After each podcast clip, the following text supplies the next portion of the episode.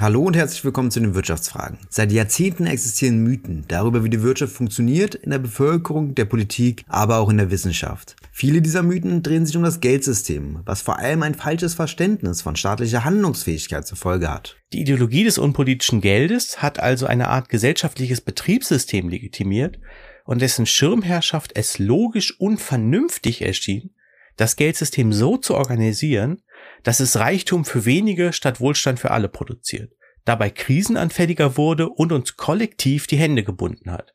Das war Aaron Saar. Er ist promovierter Wirtschaftssoziologe, Professor an der Universität Lüneburg und hat kürzlich ein Buch mit dem Titel Die monetäre Maschine, eine Kritik der finanziellen Vernunft beim Verlag CH Beck veröffentlicht, wo er vielen Mythen rund ums Thema Geld auf den Grund geht.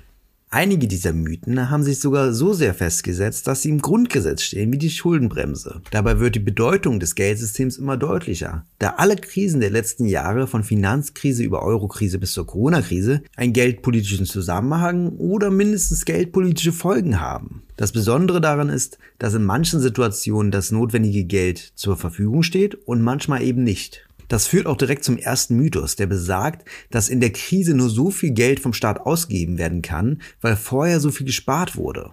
Das ist aber bei weitem nicht der einzige Mythos. Von wirtschaftsliberaler Seite gibt es zum Beispiel die Geldflut der Zentralbanken, die Enteignung der Sparer von konservativer Seite die Belastung der Enkelkinder durch Staatsschulden, aber auch, dass Staatsschulden insgesamt zurückbezahlt werden. Auch bei Progressiven schleicht sich hin und wieder leider ein Mythos ein. Zum Beispiel, dass Staatsausgaben nur über die Besteuerung von Superreichen zu finanzieren seien oder Steuerentlastungen in der aktuellen Lage zur Inflation führen würden.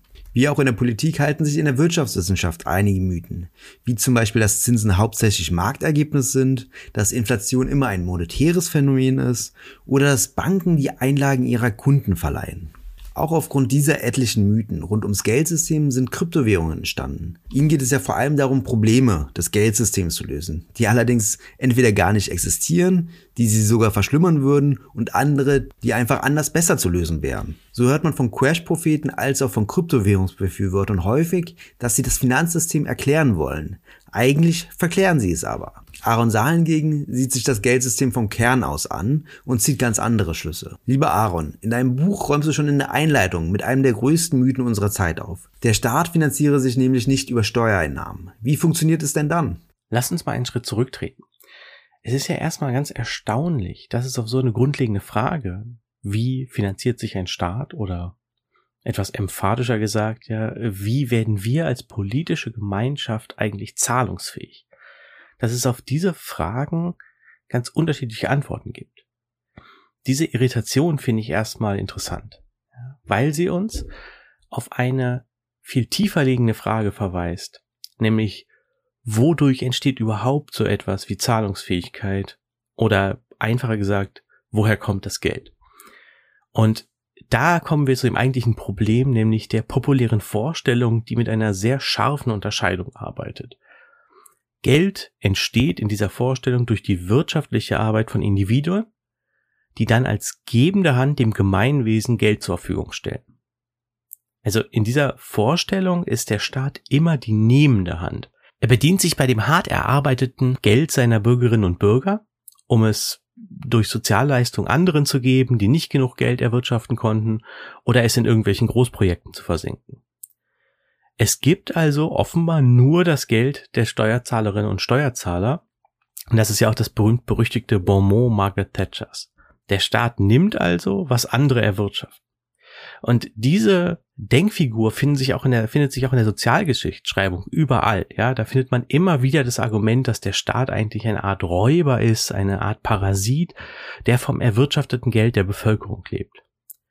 Das Interessante ist nun aber, dass man in diesen Schriften, ähm, genauso wie in Thatchers politischen Reden, wenig darüber erfährt, woher die Bürgerinnen und Bürger das Geld eigentlich haben, das ihnen der Staat dann als nehmende Hand abnehmen kann.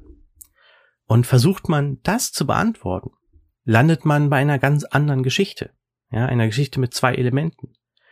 Erstens wird Geld genau genommen im engeren Sinne also nicht erwirtschaftet, sondern erschuldet. Es entsteht, weil sich private oder öffentliche Akteure, also Haushalte und Unternehmen als private Akteure oder Staaten eben als öffentliche Akteure bei Banken verschulden. Dadurch entsteht Geld. Haushalte und Unternehmen verschulden sich bei privaten Banken. Private Banken und Staaten bei Zentralbanken.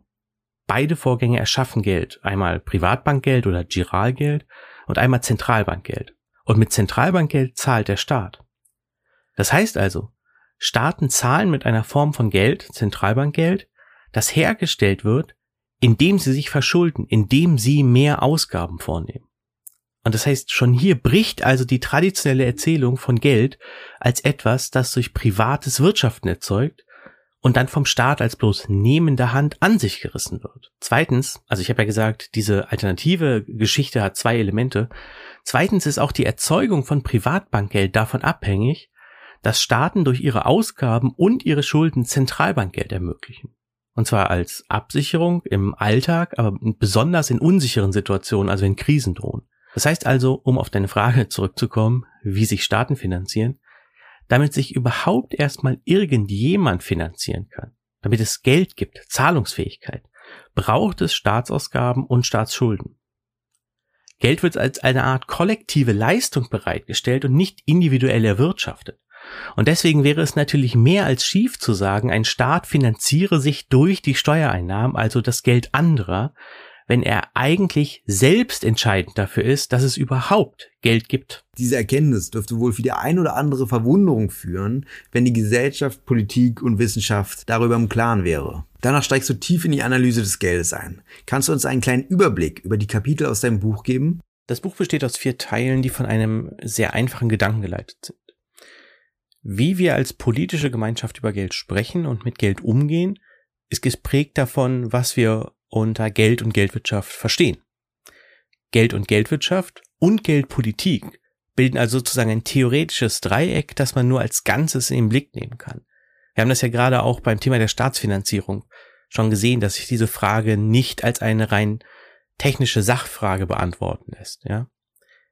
Der erste Teil des Buches argumentiert, dass unser gesellschaftliches Betriebssystem, also hm, sozusagen die Vorstellungen, Rationalitäten und Erwartungen, mit denen wir unser Geld politisch verwalten, von einer Theorie geprägt sind, die Geld als ein im Kern unpolitisches, man kann auch sagen technisches Werkzeug verstehen will. Diese Vorstellung von Geld als einem apolitischen Werkzeug für Märkte prägt also, wie wir mit Geld gesellschaftlich umgehen und zwar, kurz gesagt, zum Vorteil weniger und zu Lasten der Mehrheit. Das macht diese Vorstellung zu einer Ideologie. Um diese Ideologie des unpolitischen Geldes zu überwinden, müssen wir unsere Theorien von Geld und Geldwirtschaft und dadurch dann auch von Geldpolitik kritisch hinterfragen und auch korrigieren. Der zweite Teil des Buches legt dafür ein paar konzeptuelle Grundlagen. Im dritten Teil demonstriere ich dann, was für einen anderen Blick auf Geld selbst man eigentlich gewinnt wenn man sich nicht auf das Sprachspiel dieser technischen Geldtheorie einlässt. Dann nämlich kann man erkennen, dass Geld nicht als eine Sammlung von Werkzeugen zu verstehen ist, sondern als eine gewaltige zusammenhängende Struktur oder auch Maschine aus Schulden und Schuldentilgungen, die kollektiv betrieben und nicht, auch das hatten wir ja gerade schon, individuell erwirtschaftet wird. Geld ist also viel eher eine Infrastruktur sowie das Stromnetz als ein als eine Sammlung von Werkzeugen für Märkte. Der vierte und letzte Teil widmet sich dann wieder der Politik. Ich schildere da folgende Situation. Unter der Vorherrschaft der Ideologie des unpolitischen Geldes wurde in der zweiten Hälfte des 20. Jahrhunderts die politische Steuerung des Geldes privatisiert. Das hat zu einigen Betriebsproblemen der monetären Maschine geführt, und als Gegenentwurf biete ich dann eine Geldpolitik an, die sich im Kern und von vornherein als Infrastrukturpolitik versteht. Also gehst du das Buch sehr grundlegend am Anfang an und endest bei den realen Problemen und den praktischen Antworten. Zu den einzelnen Kapiteln könnte ich dir wahrscheinlich jeweils ein Dutzend Fragen stellen. In einem der letzten Kapitel schreibst du über die Probleme der monetären Maschine. Welche sind das? Das Problem, was wir haben, hat zwei Seiten. Es gibt eine Idealvorstellung von Geldpolitik, die sich im Kern auf Preisstabilität eindampfen lässt. Was gute Geldpolitik leisten sollte, ist Inflation zu verhindern, also Preisstabilität zu gewährleisten. Wer kann das am besten tun?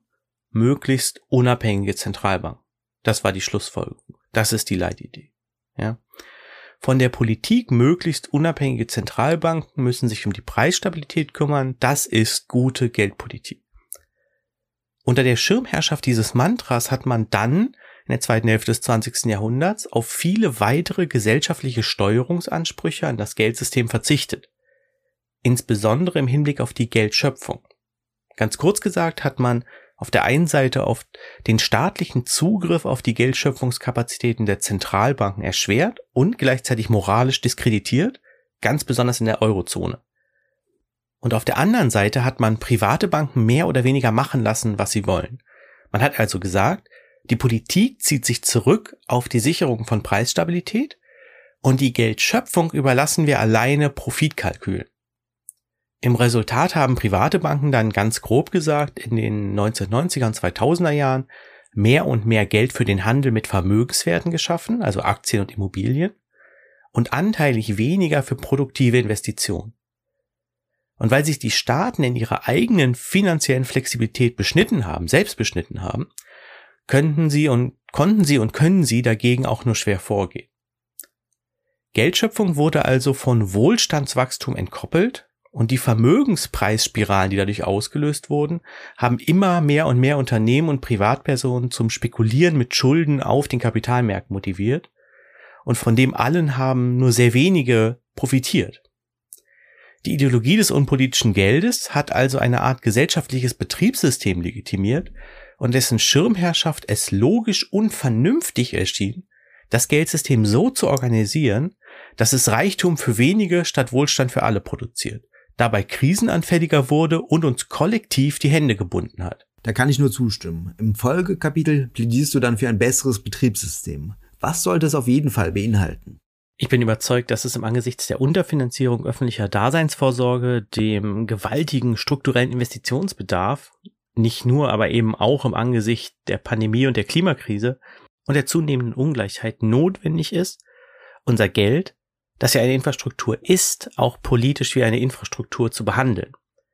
Das heißt, unser gesellschaftliches Betriebssystem, das heißt die Art und Weise, wie wir über Geld sprechen und mit dem Geldsystem umgehen politisch, muss zunächst einmal eine, eine Sprache kriegen, die diesen Charakter als Infrastruktur auch wirklich ähm, abbildbar macht, ja, in der es möglich wird, über Geld nicht nur als ein unpolitisches Werkzeug, sondern eben eine öffentliche, eine kollektive Infrastruktur zu sprechen. Und ein solches Betriebssystem müsste dann eben mit einer ganzen Reihe von Schieflagen aufräumen, ja, also mit ähm, der Rolle von Schulden, es müsste anders über Staatsfinanzierung denken und so weiter. Ganz konkret könnte man damit dann andere Politiken teilweise auch wieder legitimieren und ermöglichen, die uns heute häufig als absurd oder gestrig oder ähm, überholt erscheinen. Das sind einerseits ähm, Politiken der Lenkung privater Geldschöpfung, also zum Beispiel der Einführung von Bremsmechanismen für die Geldschöpfung für bestimmte Zwecke, zum Beispiel die Spekulation in Immobilien in ähm, Ballungszentren oder auch die Förderung produktiver Kredite. Solche Kreditkontrollen gab es und sie wurden vielfach auch sehr erfolgreich eingesetzt. Andererseits muss es um die Rehabilitierung öffentlicher Kontrolle über die eigene Zahlungsfähigkeit des Staates gehen. Es muss also wieder normaler werden, dass man gesellschaftlich darüber spricht, wie viel Kontrolle der Staat über seine eigene Zahlungsfähigkeit haben und wie viel er abgeben will. Und das ist ja auch die Zahlungsfähigkeit des demokratischen Souveräns sozusagen. Das heißt, es geht um die Aufwertung einerseits von Staatsverschuldung, ja, die nicht nur als ein Problem markiert, sondern als eine Ressource des Geldsystems äh, besprochen werden muss.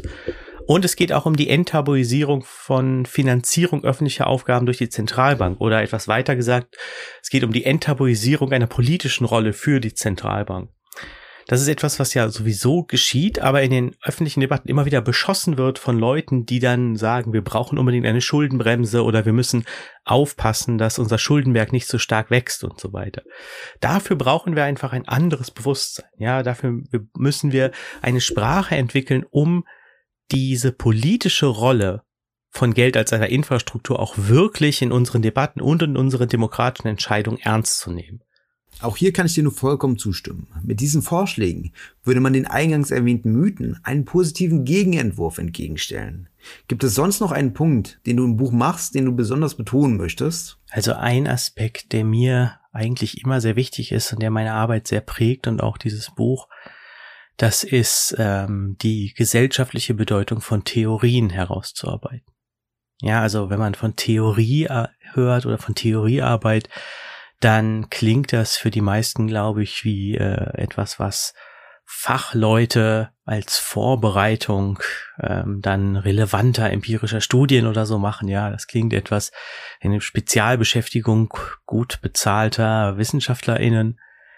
Aber gerade die Beschäftigung mit Theorien einer für unsere Gesellschaft, für unsere Lebensweise ja so zentralen Institutionen wie der des Geldes zeigt, dass die Vorstellung von Geld, wir haben es ja schon besprochen, die Vorstellung von Geld, die wir uns machen, die Vorstellung davon, was es eigentlich bedeutet, eine Geldwirtschaft zu betreiben und die Theorien davon, was Geldpolitik eigentlich ist, sein sollte, ja, die bestimmen mit, was uns als vernünftig erscheint, was uns als erwartbar erscheint und was uns auch als machbar oder eben im engeren Sinne als finanzierbar erscheint.